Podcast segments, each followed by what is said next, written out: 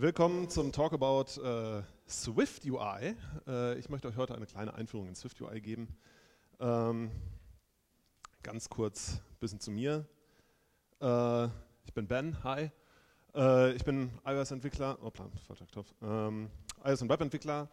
Äh, beschäftige mich im Grunde seit dem ersten SDK damals mit, mit dem iPhone, mit iOS und der Entwicklung dafür war so ein bisschen mein Hobby, habe ich zum Beruf gemacht, bin jetzt mittlerweile bei Palast Hotel in Bielefeld, das ist eine kleine sympathische Digitalagentur. Ein paar Worte noch äh, vorweg.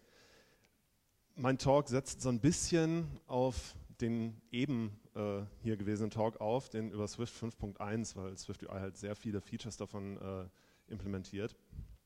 Ähm, deswegen werde ich da jetzt nicht im Detail noch auf, auf Kleinigkeiten eingehen. So. Kleiner Blick zurück. Bislang in der Apple-Welt hat man User Interfaces gebaut mit UIKit, AppKit, kennt ihr vermutlich alle. Ähm, und es gab aber halt auch noch irgendwelche webbasierten Lösungen, ging natürlich auch über irgendwelche Webviews oder so React-Geschichten. Und jetzt hat Apple halt das erste Mal seit langer, langer Zeit, ja, nicht alles über Bord geworfen, aber etwas komplett Neues vorgestellt, nämlich Swift UI, was äh, ja ein deklaratives Framework ist zur Erstellung von User Interfaces. Das ist ein sehr abstrakter Begriff erstmal. Ich hoffe, dass ihr in den nächsten 45 Minuten genug lernt, dass ihr dann auch wisst, was das ist. Das Wichtigste vorweg, dass SwiftUI ist kein Ersatz für UIKit oder AppKit, überhaupt nicht. Also man kann es am besten im Moment sogar noch als Ergänzung sehen, aber es wird auch in absehbarer Zeit nicht UIKit oder AppKit ersetzen oder WatchKit ähm, das ist überhaupt nicht Apples Wille im Moment und das ist auch sehr, sehr gut. Nichtsdestotrotz finde ich es super spannend und äh, es ist definitiv wert, sich das mal anzugucken, weil es halt einfach ein komplett neuer Ansatz ist, wie man UIs programmiert auf Apple-Geräten. Also ist, ich meine, der Ansatz ist natürlich nicht brandneu so, aber äh, es ist halt zum ersten Mal, dass so ein, so ein Ansatz, so ein deklarativer Ansatz unter iOS und macOS möglich ist. Ich möchte vorweg noch ein paar Vorteile und Nachteile aufzählen, weil es halt sehr, sehr viele kontroverse Diskussionen auch gab, einfach über Swift UI. Und da mal vorher ein paar Fakten zu klären, ist, glaube ich, nicht verkehrt. Swift UI bietet einen super guten, einfachen Einstieg. Man kommt sehr, sehr leicht rein, man sieht sehr schnell erste Erfolge und kann sehr schnell einfache Apps damit bauen, jetzt schon. Ähm, insbesondere dadurch, dass Apple auch sehr, sehr gute Einsteiger-Tutorials liefert. Die sind wirklich tatsächlich sehr gut gemacht. Ähm, selbst wenn man kein Interesse an SwiftUI hat, sollte man sie sich mal angucken, weil die einfach toll gemacht sind. Ähm, ich persönlich finde, man hat mit SwiftUI eine sehr viel schnellere UI-Entwicklung. Man sieht einfach schneller, was man äh, erreicht, was man machen möchte, was man umsetzen möchte. Man kann sehr viel schneller Designs umsetzen, man kann sehr viel schneller auch Prototypen damit entwickeln. Ähm, ja, damit einhergehend ist die Tatsache, dass das Ganze halt auch sehr viel einfacher Refactorings mit sich bringt. Ne, man kann sehr viel leichter einzelne Komponenten rausbrechen, in eigene Strukturen packen, die Hierarchien einfach aufbrechen, bis wirklich runter, runter zu kleinsten Elementen. Und natürlich der große Vorteil, das Ding läuft auf allen Plattformen, die Apple hat im Moment.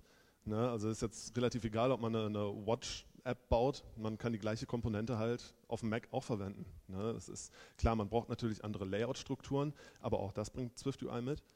Aber einzelne Komponenten, Texte, Views, kleine Sachen, die man sich selber baut, irgendwelche tollen Graphen oder sowas, läuft auf allen Plattformen, ohne dass man was machen muss. So, das Prinzip, was dahinter steckt, ist immer das gleiche und das ist eine coole Sache. So, aber das Ganze soll natürlich hier, achso, ja, und natürlich, klar, ähm, das Wichtigste natürlich ist, dass man, man muss nicht äh, jetzt plötzlich all in gehen mit Swift UI. Man kann schrittweise das Ganze in seine eigene App einbauen. Ne? Apple bietet da die Möglichkeit, sowohl UIKit oder AppKit-Apps ähm, zu mischen mit Swift UI und zu sagen, okay, hey, wir machen das erstmal ganz piano, peu à peu, gucken, wie weit wir kommen. Das ist auf jeden Fall möglich. Also das interagiert sehr gut miteinander. So, das Ganze soll aber keine Werbeveranstaltung sein für Swift UI, weil das Ding bringt halt auch ganz eklatante Nachteile mit sich. Ganz vorneweg, das Ding ist iOS 13 only und damit fällt es eigentlich schon für die meisten Apps tatsächlich jetzt irgendwie äh, raus. Ähm, deswegen ist es halt aber wiederum auch ganz gut, dass man es halt schrittweise einbauen kann, ne, weil das wird garantiert noch dauern, bis man das irgendwie vernünftig nutzen kann. Ich komme hier mal auf den Knopf da unten, sorry. Ein weiterer Nachteil ist, dass Apple die Dokumentation noch nicht so gut ausgeschmückt hat wie, ich sag mal, in anderen Frameworks. Also hin bis gar nicht. Da müssen die wirklich, wirklich noch nachbessern. Ähm, als kleines Beispiel habe ich ja einfach mal das hier genommen. Das ist original die ganze Dokumentation für das Element Textfield, was so ungefähr dem entspricht, was ein UI-Textfield macht in UIKit. Und das ist halt alles, was, was, was da steht. So. Das ist ein bisschen ernüchternd irgendwie. Darunter kommt zwar noch eine lange Liste mit Methoden und Funktionen, die erben aber eigentlich von, von äh, irgendwas anderem und haben eigentlich nichts mit dem Textfield an sich zu tun. Wenn man eine Swift UI-App entwickelt, merkt man, dass das ganze Ding noch sehr, sehr unausgereift ist. So, man rennt ständig gegen irgendwelche Wände ne, oder irgend, irgendwo gegen und man fragt sich erstmal, okay, was, was, was hat das jetzt, was soll das jetzt? Weil auch die Fehlermeldungen, die Xcode dann wirft, sind teilweise super verwirrend. Da stehen dann komische Sachen drin und erscheinen teilweise auch an Stellen, die eigentlich gar nichts mit dem Fehler zu tun haben in erster, in erster Linie. Ähm, das werden wir gleich noch, noch sehen in der Demo. Äh, muss man halt irgendwie wissen. Und was mit Sicherheit auch noch irgendwie ein Nachteil ist, ähm, die Swift UI-Entwicklung kommt erst mit Catalina so richtig irgendwie, macht es erst so richtig Bock, weil nur mit Catalina hat man diese coolen Live-Previews von Swift UI, die halt mit, äh, mit älteren macOS-Versionen schlicht und ergreifend nicht da sind. So, aber jetzt mal ein bisschen mehr ans Eingemachte. Wie funktioniert das denn nun?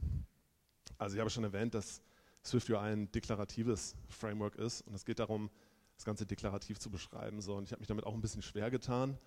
Aber man kann, denke ich, am ehesten einfach mal das Wort deklarativ durch funktional ersetzen. So, Swift UI basiert sehr viel auf Funktionsaufrufen von den einzelnen UI-Elementen. Und dann wird es halt sehr leicht sehr verschachtelt. Es arbeitet viel mit Closures so und dadurch kommt eine wunderbare Beschreibung der UI eigentlich zustande. So, und zwar von, von diesen drei äh, Elementen, die ich da aufgezählt habe, sprich das Layout an sich, wird so beschrieben, sprich, wie sind Elemente angeordnet, in welchen Hierarchien, auf welche Art und Weise. Das Styling der einzelnen Elemente, wie sehen meine Buttons aus, wie sehen meine, meine Labels aus, ne, welche, welche, Farben und Schriftarten und so weiter. Und natürlich, wie die Daten hin und her fließen. Ne? Wie kommen eigentlich die Daten, die angezeigt werden auf dem Schirm, von A nach B. Also all das wird in so einem Swift UI View beschrieben. Ganz wichtig ist auch noch, eigentlich das, das Grundkonzept von Swift UI, ist, dass es eine Single Source of Truth gibt. Das sieht man immer wieder im ganzen Framework, wenn man damit arbeitet. Sowohl innerhalb der App, wenn man sie programmiert selber, also das, ne, die Daten innerhalb der App liegen immer in einer Single Source of Truth und alle Views, die darauf zugreifen, ähm, die können nicht einfach ihre eigenen, ihren eigenen Werte da plötzlich darstellen. Und aber auch in Xcode, wenn man halt mit Xcode was, was arbeitet, es stellt sich dadurch dar, dass es halt keine Storyboard-Files mehr gibt oder XIP-Files oder so. Sämtliche UI ist im Code, lebt im Code. Das ist die Single Source of Truth. Ich meine, es gibt zwar einen visuellen Editor, sehen wir auch gleich, aber auch der arbeitet nur, stellt nur im Grunde das visuell dar, was im Code liegt. Ganz konkret, was halt ein ganz konkreter Unterschied ist zu einem Framework wie zum Beispiel UIKit, ist, dass sämtliche UI-Elemente keine Klassen mehr sind. Es gibt keine Vererbungshierarchie mehr. Es gibt kein, kein, kein, keine View-Klasse, von der alles andere erbt. So, das das gibt es halt nicht mehr. Alles an Views sind Structs, so, auch die, die man selber baut. Es gibt keine View-Controller mehr. So, das ist vielleicht auch ein sehr, sehr großer Unterschied. Was es halt jetzt gibt, ist ein View-Protokoll. Ja, das ist ein Swift, Swift-mäßiger, äh, protokollorientierter Ansatz. Es gibt ein View-Protokoll, was äh, die eigenen Views implementieren können und dieses hat eine Body-Property. Das ist alles, was das Ding mitbringt. Und in diesem Body-Property muss halt einfach nur irgendwas zurückgeben, was selber vom Typ View ist oder was selber das Protokoll View implementiert. Klingt auch noch ein bisschen abstrakt alles. Äh, das Ganze nutzt natürlich auch halt, das ist, deswegen habe ich das am Anfang gesagt, sehr stark Features aus Swift 5.1 ne, Property Wrapper, Function Builder, Opaque Return Types, all sowas kommt in Swift UI halt richtig zur Geltung. Das hier ist ein ganz einfaches Beispiel von so einem Swift UI View. In diesem Fall habe ich es mal Headline View getauft. Und ihr seht, das Ding hat irgendwie eine Variable, ist ein Struct. Ja, ist, ne, ist einfach vom Typ Struct hier. Oh, ich habe keinen Mauspointer. Na gut. Äh, ihr seht, es ist vom Typ Struct. Es hat äh, irgendwie eine variable Headline mit einem Add State, was immer das auch ist. Ähm, und es hat diese Body Property, die wir implementieren müssen. Und dort drin steht einfach nur ein Text. Da ist schon das erste Swift UI 5.1 Swift Feature. Man muss den Return Type nicht mehr mit extra angeben, so, solange es sich um einzeilige äh, Statements handelt. Das Ganze ist ein einzeiliges Statement so, also das, was da an, an Punkt Font steht, das gehört halt zu dem Text dazu. Das ist halt alles, was man machen muss, um so einen, so einen eigenen View irgendwie aufzubauen. Sehen wir gleich in der Demo auch nochmal, wie das Ganze funktioniert. Aber dadurch, dass es halt einfach nur ein Struct ist, ohne irgendwie was Besonderes dabei, ja, ich meine, hier sind, das seht ihr, hier sind keine, keine Outlets dabei, wir müssen keine Auto-Layout-Constraints hier setzen, das ist alles. So, das ist schon irgendwie bemerkenswert. Alles, was wir jetzt machen müssen, um das Ding halt irgendwie zu benutzen, ist, naja, es aufrufen. Und das ist halt ein Struct. Wir rufen einfach den Konstruktor auf, geben irgendeinen String mit für die Variable und hey, fertig. In dem Fall gerade habe ich ein Text-Element verwendet, was ungefähr einem UI-Label entspricht in UIKit. Es gibt halt noch ein paar mehr Sachen. Ne? Also es gibt ne, Input, Inputfelder für Text, es gibt Images, Buttons, das bringt Apple alles schon mit, Formelemente, äh, Gruppierungen wie Stacks, Listen, Navigationshierarchien, das kann man alles äh, mit Swift, SwiftUI bauen. Aber muss man auch ganz ehrlich sagen, es fehlt halt auch noch eine ganze Menge. Sowas wie ein Collection View sucht man vergeblich in SwiftUI. Muss man sich selber bauen, wenn man es haben möchte. Ne? Oder so diese, diese Activity-Indikatoren, diese, diese Spinner, so gibt es halt nicht. Da wiederum kann man auch sagen, SwiftUI arbeitet nun mal sehr eng mit UIKit auch zusammen und man kann sehr leicht, ich sag mal, sich die, die, die fehlenden Bausteine mit in eine SwiftUI-App noch mit reinholen. Also gerade wie sowas wie so Activity-Indikatoren, das kann man sich dann relativ leicht dann damit reinholen. So, ihr wollt bestimmt mal richtigen Live-Code sehen. Deswegen habe ich eine kleine Demo vorbereitet. Ähm, ich habe so ein bisschen, bisschen das Problem, immer wenn ich irgendwie von einem Designer so, so Updates kriege, die ich einbauen soll, dann habe ich immer so ein bisschen Problem so mit Farben. Also dann kriegt man so einen Hexwert, dann sagt, hier, bau das mal eben in die App ein, so, das sieht bestimmt total cool aus. Und ich denke mir, okay, ich kann mir da nie was unter dieser Farbe vorstellen. Wenn man so einen Hexwert kriegt, keine Ahnung, 0, A, 1, F, 9, 9, was ist das für eine Farbe? Keine Ahnung. Deswegen baue ich jetzt mal eben einen äh, kleinen Farbkonvertierer, wo ich einen Hexwert eingeben kann oder einen RGB-Wert und da hin und her schieben kann äh, und äh, dann auch die Farbe direkt sehe. Das ist äh, ein sehr simples Beispiel, zeigt aber sehr gut, wie man halt einzelne Elemente stylen kann, wie man layoutet ne, und auch wie die Daten hin und her fließen in SwiftUI. So. Ich schiebe mir das mal hier hin. Das hier, was ihr hier seht, ist im Grunde das, was äh, Xcode einem liefert, wenn man ein neues Projekt anlegt und den Haken für Swift UI macht. Das ist halt noch nicht viel. Aber es ist, äh, man, man, kann trotzdem sehr, äh, sehr viele spannende Sachen äh, äh gleich schon sehen. Ich mache mal hier eben kurz auf der linken Seite. Ne, mache ich nicht. Okay. So, jetzt aber kann man hier nämlich den Canvas anmachen und das ist das, was ich gerade schon angesprochen habe, diese Live-Previews von SwiftUI. Weil alles, was Xcode hier angelegt hat, ist diese Content View, dieser Content View Struct und noch hier unten noch was für Previews. Das ist halt das, das, das hier auf der rechten Seite dann äh, schön erscheint. Da gehe ich gleich nochmal drauf ein. So, aber das ist im Grunde alles. Das ist so, ein bisschen das, das Hello World oder Hello Macoon äh, Beispiel. Es sieht auch ganz ähnlich aus wie dem, was ich gerade schon hatte. Und wenn man jetzt hier auf Resume drückt, dann kompiliert er es einmal und dann erscheint das hier auf der rechten Seite. Zack, in einer Preview. Wow. So. Es sieht erstmal nicht sehr bemerkenswert aus, tatsächlich. Da steht halt der Text. Aber man kann trotzdem schon zwei sehr wichtige Dinge erkennen, die wichtig sind für Swift UI. Denn hier ist äh, der Rahmen um de, den Text drum und man sieht, die Größe dieses Texts ist genau auf die Größe des, äh, des Inhalts gepositioniert, sage ich mal. Ne? Das hat halt genau die Größe, es passt sich, die Größe passt sich genau an den Inhalt an. Das ist nicht bei allen äh, Swift UI-Views so. Es gibt nämlich im Grunde zwei Arten.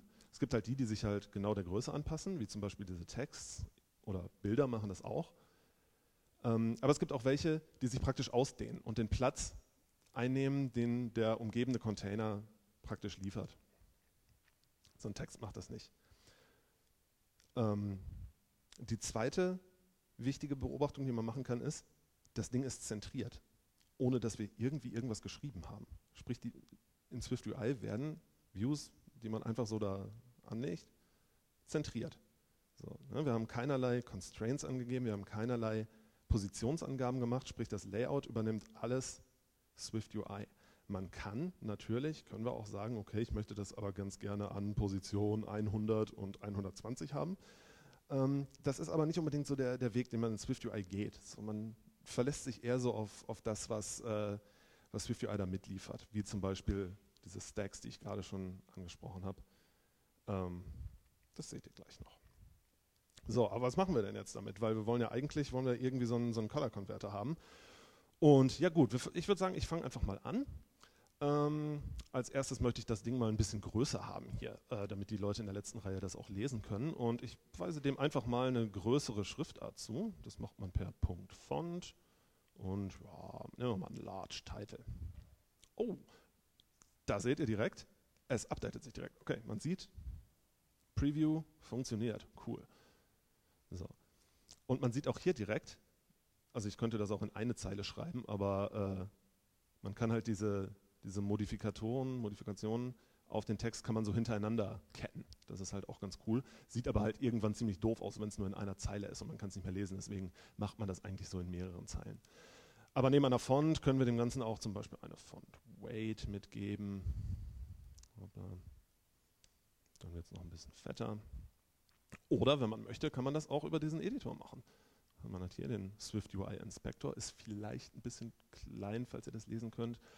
Und darüber kann man das auch steuern. Ich könnte jetzt hier zum Beispiel noch eine andere Farbe irgendwie mitgeben. Schickes Rot oder so. Oder pink. Es soll pink sein, aber äh, der Bildschirm sagt, es ist rot. Okay. Und ihr seht, in dem Moment, wo ich hier pink ausgewählt habe oder die Farbe ausgewählt habe, ändert sich der Code. Denn der Code ist unsere Single Source of Truth. Das, was im Code steht, zählt. Wir wollen natürlich kein schönes Pink dafür haben. Das reicht erstmal. So, ich möchte einen Farbkonverter haben, deswegen schreibe ich hier als Text erstmal rot rein.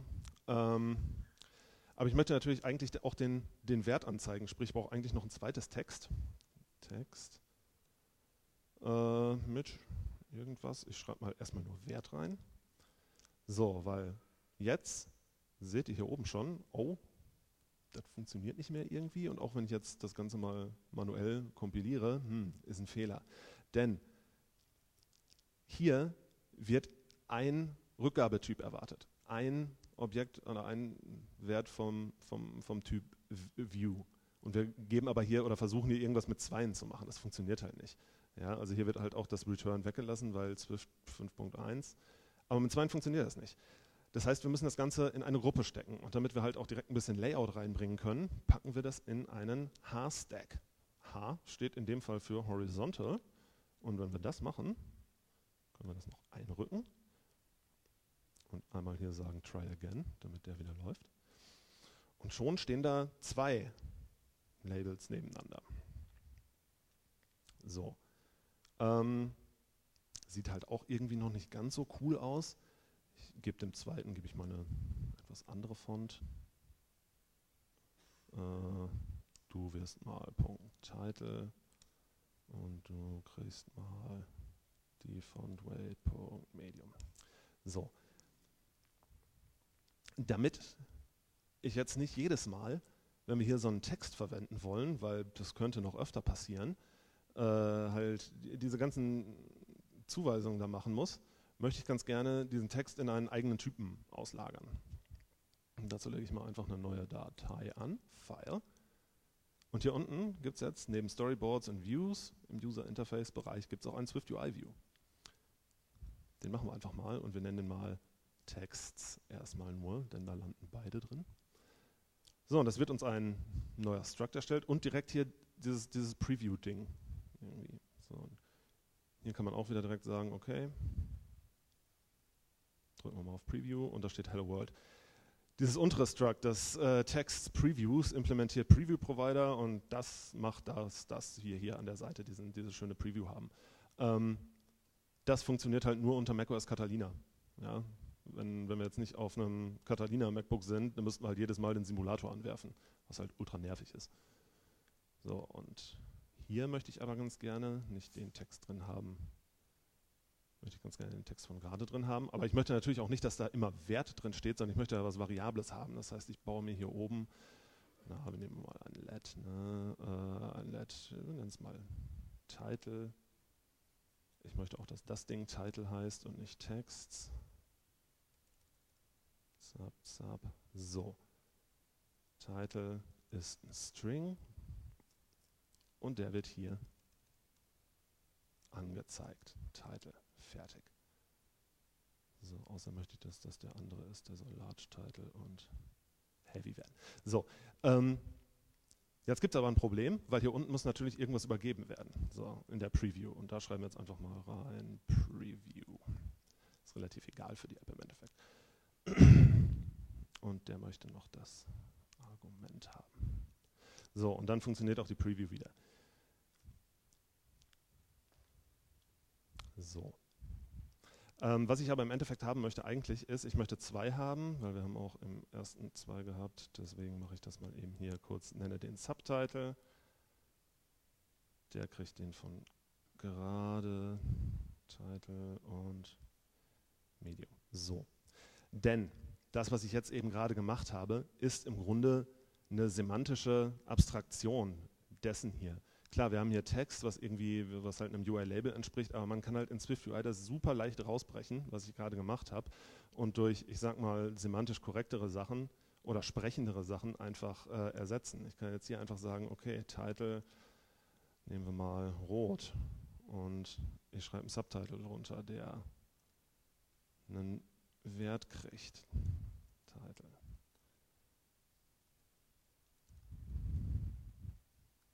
So, das ist halt genau das, was ich meine. So, warum heißt der incorrect argument? der heißt dann noch Title. Ja, so. Das ist im Grunde genau das, was ich meinte. Man kann halt super leicht ähm, Dinge rausbrechen, rausextrahieren und semantisch korrekt an anderen Stellen wiederverwenden. Ohne großen Aufwand. Wir mussten keine, keine Outlets anpassen, ne? keine Constraints, keine Frames setzen. So. Ähm, eine Sache, die mich hier noch so ein bisschen stört gerade, ist, ähm, dass, die, dass äh, also die beiden Labels nicht auf der gleichen Höhe sind. Das seht ihr vielleicht. Ähm, man kann aber diesem H-Stack äh, noch eine ganze Menge andere Sachen mit auf den Weg geben. Was ich vergessen habe zu erklären. Das, was ihr hier seht, das, der H-Stack ist im Grunde auch nur ein ganz normales Struct. Und was wir da machen, ist den Konstruktor von diesem Struct aufrufen. Denn der nimmt, das seht ihr hier in der, in der Autovervollständigung, nimmt verschiedene Argumente an. Zum Beispiel ein Alignment oder ein Spacing zum Beispiel. Aber, und, und, aber auch unter anderem, das ist das letzte Argument, ein Content und das ist eine Closure. Und wie ihr wisst, in Swift, Trailing Closures kann man halt ne, das letzte Argument weglassen und das einfach so als einfach so dahinter schreiben als Funktion. Und das ist im Grunde das, was da passiert. Ja, deswegen sieht das halt so aus. Das ist im Grunde eine eigene kleine DSL, die sie da entwickelt haben. So, was ich eigentlich machen wollte, ist ein Alignment mitgeben. Das war halt, ist halt eins dieser Swift UI Features, ne? also Swift, Swift, äh, Swift 5.1 Features. Ähm, ich wollte ein Alignment mitgeben für First Text Baseline. So, und dann seht ihr schon, die Preview hatte sich schon geupdatet. Da steht beides auf der gleichen Stufe. So. Aber die stehen mir so ein bisschen zu nah beieinander. Irgendwie möchte ich da einen größeren Abstand reinkriegen. Ich könnte jetzt hingehen und könnte in diesem H-Stack noch ein Spacing mitgeben, aber das ist halt auch irgendwie doof. Da muss man einen, einen festen Wert mitgeben. Feste Werte sind immer doof. Und in Swift UI kann man einfach sagen, hey, pack mir da mal einen Spacer zwischen. Bam. Und dann landen nämlich an der Seite. Denn Spacer ist einer dieser Views, die sich ausdehnen und Platz haben wollen. Der schiebt die anderen beiden an die Seite ran. Aber ganz an der Seite ist halt auch irgendwie doof. Deswegen kann man zum Beispiel auf Views, ja, also der H-Stack ist ja in diesem Fall auch ein View, kann man sagen, hey, nimm doch einfach mal ein Padding mit.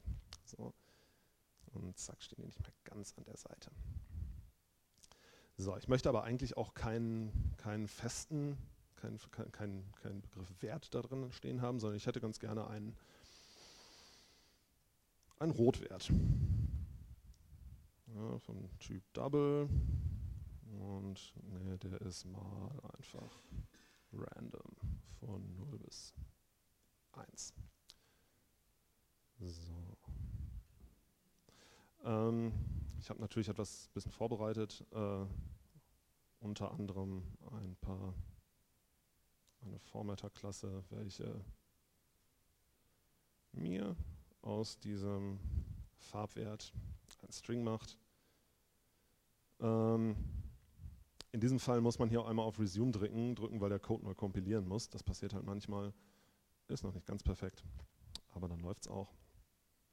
Und dann seht ihr hier, ah, eine Zufallszahl zwischen 0 und 255, weil der Formatter rechnet das einmal mal 255 und dann hast du halt dann einen RGB-Wert, wie man den, äh, wie so ein Designer den auch lesen kann. So. Ähm, schön und gut bislang irgendwie, aber so richtig fehlt noch was. Nämlich ein Slider. Wir wollen ja auch den Wert verändern können. Jetzt wird es spannend. Denn SwiftUI bringt einen Slider mit. Klar, den gibt es, Typ Slider, kann man machen. Kein Problem. Bringt auch eine ganze Menge Konstruktoren irgendwie mit. Ähm, aber damit wir den hier äh, auch angezeigt kriegen, müssen wir den nochmal in einen sogenannten V-Stack packen, in diesem Fall.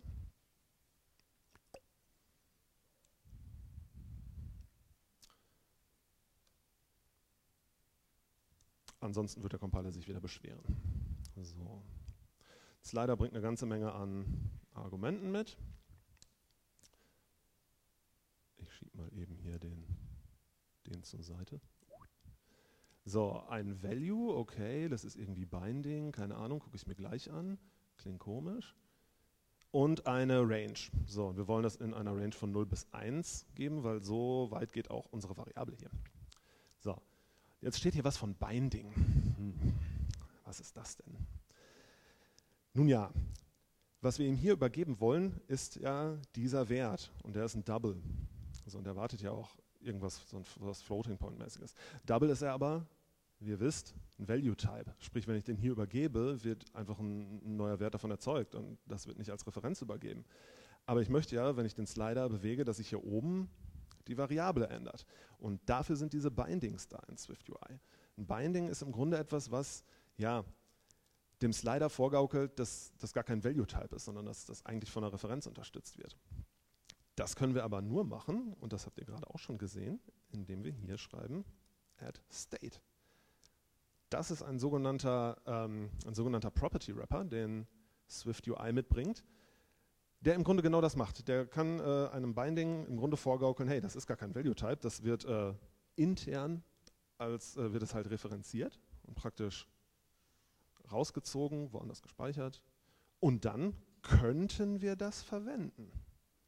Könnten wir. Aber nicht so einfach, man muss eine Sache noch zusätzlich machen.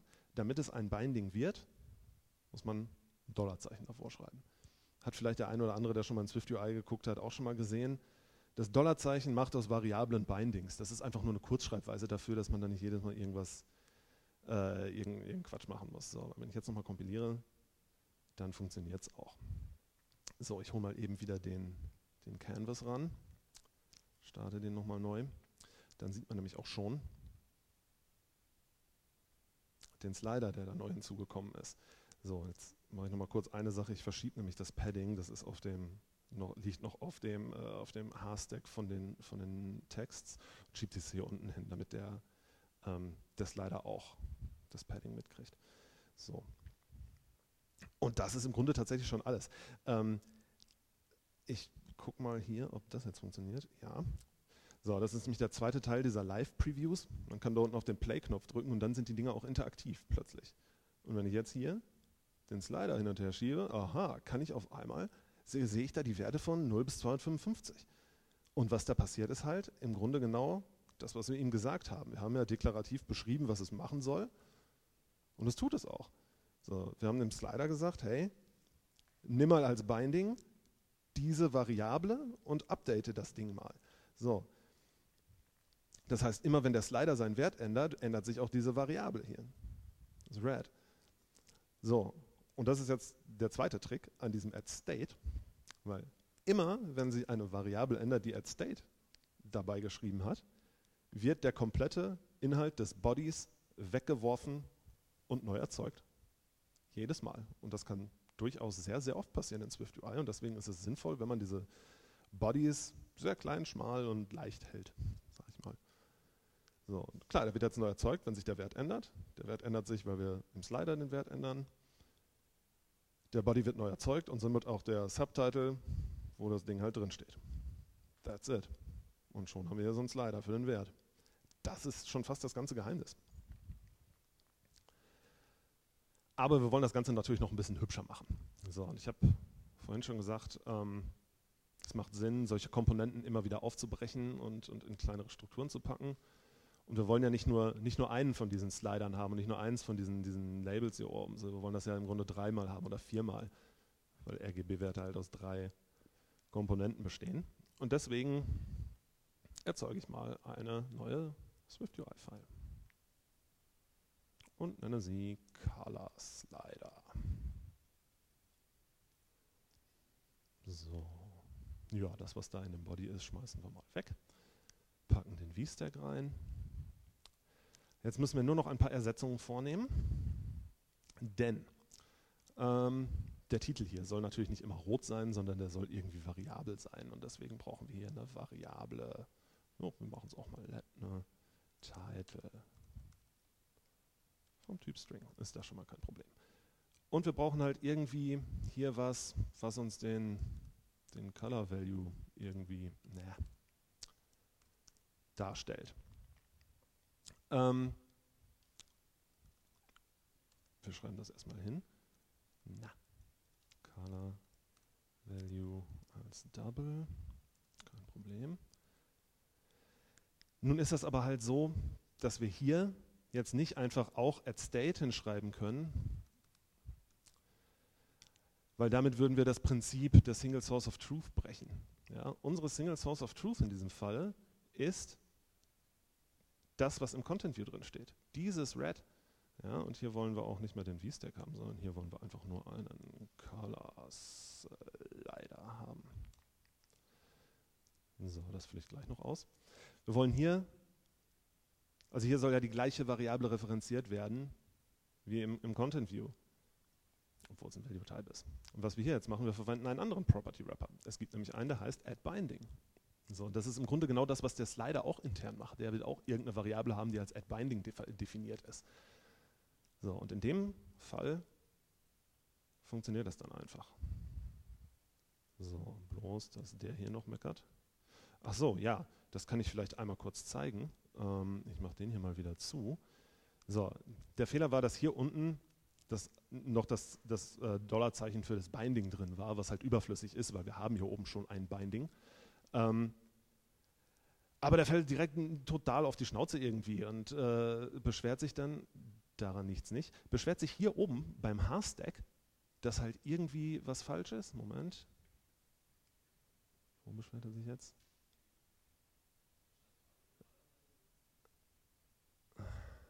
Ich habe hier noch einen Formatter drin. Sorry. Das ist live. Das ist Makun improvisieren.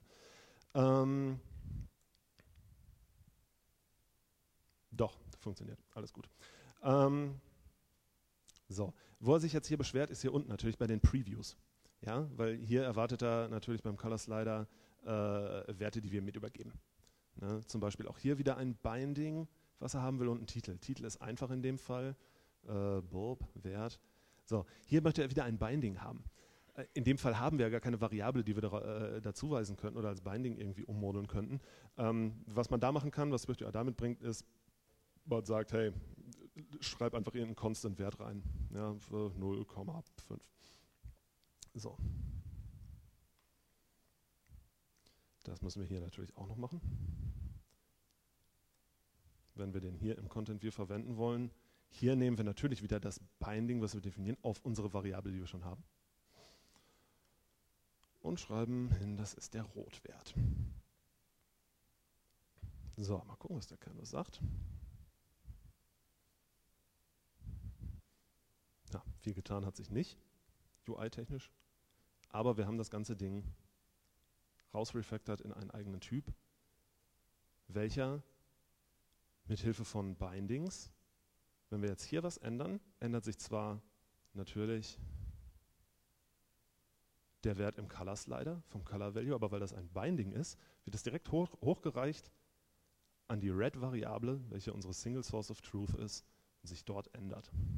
Na, das Ding funktioniert auch noch, wenn ich hier wieder die Live-Previews anschalte, also den, den interaktiven Modus, steht da rot. Ich liebe es. Richtig.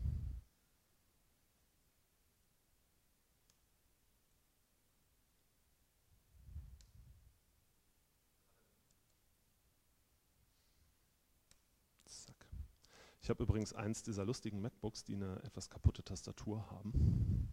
Man kennt das. Es könnte auch daran liegen, dass da mal ein bisschen Sekt drüber geflossen ist. Weswegen dieses MacBook bei uns intern im Büro nur als das Sektbook bekannt ist. So. Durch diese kleine Anekdote konnte ich das schön überbrücken. So. Was wir aber ja eigentlich machen wollen, ist, wir wollen mehrere von diesen Color Sliders darstellen. Ja, wir, haben nicht, wir wollen nicht nur einen, wir, haben, wir wollen gleich drei haben, um die drei, um sowohl rot als auch grün als auch blau ändern zu können. Und wir könnten natürlich jetzt hier drei Variablen dafür machen, rot, grün, blau. Ähm, ich habe da allerdings äh, ein Model für vorbereitet. Das schreibe ich auch mal eben kurz hin äh, und habe das Color Data genannt welches das im Grunde macht. Das vereint äh, Rot, Grün, Blau einfach in einem Struct und gibt uns aber auch den entsprechenden Hexwert dafür aus und kann hin, zwischen denen hin und her rechnen. Das ist einfach ein Model, was ich vorbereitet habe. Ähm, das verwenden wir jetzt dafür. Und das können wir einfach ersetzen jetzt hier. Wenn wir hier sagen color.red äh, beispielsweise, dann läuft das auch noch im besten Fall. Mhm. Macht man für gewöhnlich ne? in Swift mit einem Gleichzeichen. So, und dann seht ihr da im besten Falle den roten. So. Können wir jetzt hier einfach aus dem einen Color Slider 3 machen? Nein, können wir nicht. Wir brauchen einen V-Stack dafür. Stack. V-Stack für Vertical Stack. Es gibt auch den H-Stack, den haben wir vorhin verwendet. Es gibt aber auch einen Z-Stack. So, V-Stack Vertical, H-Stack Horizontal, Z-Stack geht halt in die Tiefe. So. Nun aber können wir hier einfach mal direkt drei reinballern. Äh, wir haben grün und wir haben blau und damit man das tatsächlich auch erkennt, no, wir machen es mal auf Englisch, sonst ist es, nee Quatsch habe ich auf, auf Deutsch, sorry. Blau, so. Und hier könnt ihr auch noch eine, äh, eine Sache äh, beobachten jedes Mal, wenn sich die Preview ändert, werden die Werte neu zugewiesen. Ähm, eben weil halt jedes Mal auch dieser Body dabei neu generiert wird. Es wird der komplette Content View neu generiert und der, dieses Color Data Struct, der weist halt genau wie hier random, random Werte zu. Das heißt, jedes Mal, wenn sich was ändert, wird das komplette Ding neu erzeugt, inklusive Zufallswerten. Deswegen ändern sich die Werte hier ständig. So, das ist schon mal ganz gut. Aber was wir eigentlich noch haben wollen, ist irgendwie die Anzeige des Hexwerts. Ja, dafür machen wir uns nochmal einen kleinen H-Stack darüber, wo ein Title, den haben wir ja schon, der sieht dann auch genauso aus wie da drüber, das ist cool. Äh, schreiben wir mal Hex rein. Und dann stellen wir da auch nochmal einen Spacer dazwischen. Und dann stellen wir mal einen Subtitle noch dazwischen. Welcher? Nun ja, wie gesagt, das Color-Ding hat schon den Hexstring da. That's it. Und außerdem kriegt er das Padding nicht mit. Das möchte ich eben noch kurz ändern. Das liegt daran, dass wir das Padding hier innerhalb des, des Color Sliders gesetzt haben. Das ziehen wir da auch nochmal eben mit raus. So, ihr merkt schon, das, ist, das geht relativ fix, hier mal eben so äh, Updates zu machen und Refactorings zu machen. Schon steht da irgendwie der Hexwert drüber. Da steht noch kein Wert drin, das ist ein bisschen doof. Ich hoffe, das ändert sich jetzt, wenn ich hier was ändere. Oder auch nicht. Das ist jetzt doof. Nee, leider nicht. Ja, warum kein Dollar?